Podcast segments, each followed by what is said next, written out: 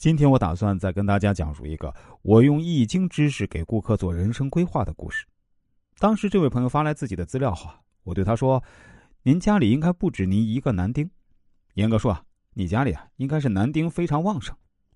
但是如果按照我从易经分析的角度来看呢，也只能算是只有您一个人继承香火。这样的说法虽然比较传统，但您应该懂我的意思。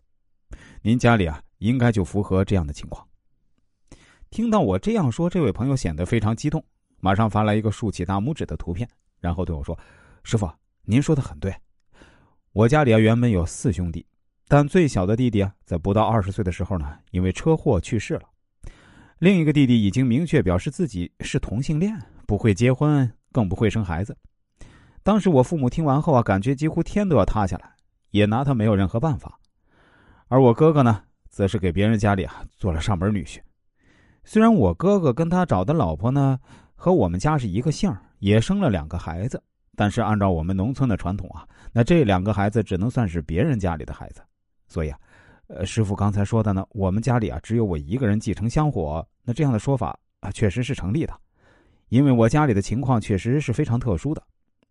我接着又对他说：“那您本人在感情上其实也是一路走来非常不容易的，遭遇过挫折和坎坷也是非常多。”从易经知识的角度来推断呢，您的命中不止一次婚姻，是否会有两次婚姻？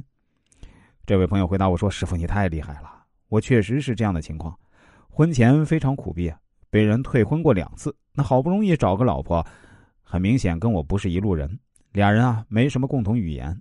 他比我小了很多，感觉他还非常不成熟，很贪玩，完全也不考虑我的感受。后来我们也就离婚了。我然后又继续对这位朋友说。”你其实啊，适合找一个比自己大一些的女人。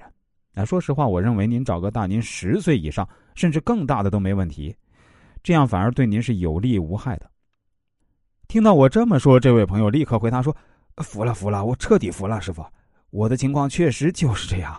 我今年三十二岁，我找了一个四十八岁的女人。